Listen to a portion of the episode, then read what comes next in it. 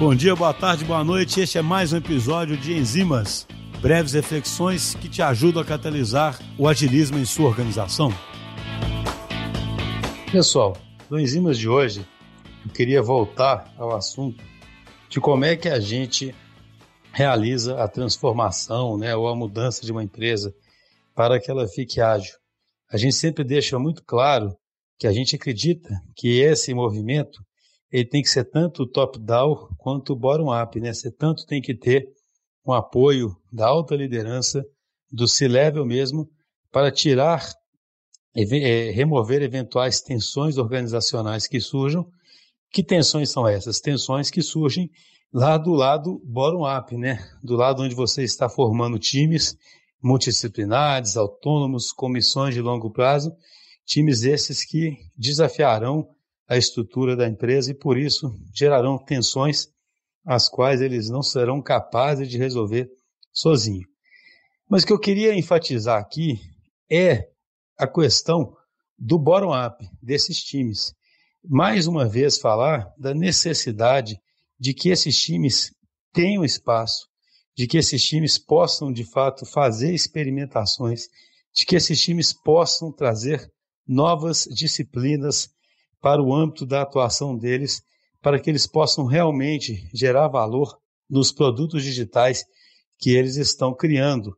Então, nós temos exemplos muito claros, por exemplo, da prática de design que acaba sendo limitada, que acaba sendo ainda vista como uma prática que existe apenas para fazer prototipação de telas, sendo que, na verdade, o design é absolutamente um pilar de um time que realmente quer gerar valor, pois é o design que vai trazer a visão empática, é o design que vai permitir a formulação de hipóteses, é o design que vai ajudar a trazer o feedback. E por que, que eu estou falando isso no âmbito da transformação?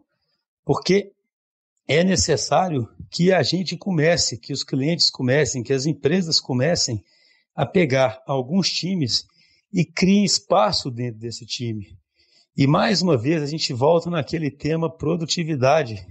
É muito mais importante saber que aquele time está gerando valor e para gerar valor que ele tem que, liber, tem que ter liberdade para fazer certas ações que talvez seja difícil medir inicialmente qual a produtividade delas do ponto de vista de queimar pontos para o time ou de gerar escopo para o software, mas que são atividades vitais, repito, para que aquele time cumpra a sua missão de longo prazo e para que aquele time faça de fato essa empresa na qual está inserida virar customer centric.